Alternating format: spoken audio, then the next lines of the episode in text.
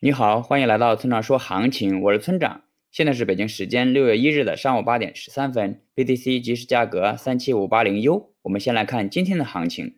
经过了又一次的下跌后，BTC 多头势能逐渐恢复，目前已经站上了三万七千五百点附近的压力位。接下来的目标就是三万九到四万点这一压力区间。不过需要注意的是，目前仍旧是震荡行情，只有后市成功突破了四万两千五百点。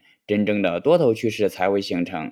另外，想要保持继续上攻，下方就不能跌破三万五千点。一旦跌破三万五千点，则后市又会测试前低。总结一下，多头趋势正在恢复。接下来是交易思维模块。今天我们来谈谈踏空这个话题。曾经有一段时间，我特别害怕踏空，以至于大部分时间都是满仓状态，导致的结果就是抗风险能力弱。一旦遇到大回调，利润就会大幅的回撤。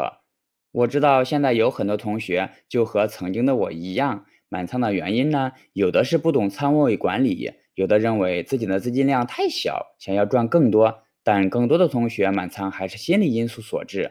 这些同学并不是不明白资金管理的重要性，而是过不了心理这关。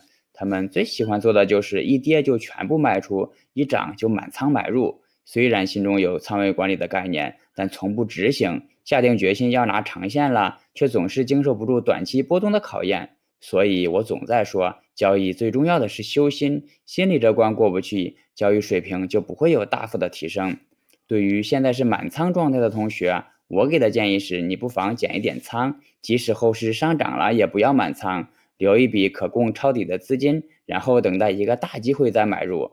当然。这个大机会有可能一年都不会有一次，但只要你留有这笔资金，就永远不会被市场打败。好了，以上就是本期节目的全部内容。如果你想参考我的最新操作，请查看今天的策略版分析。拜拜。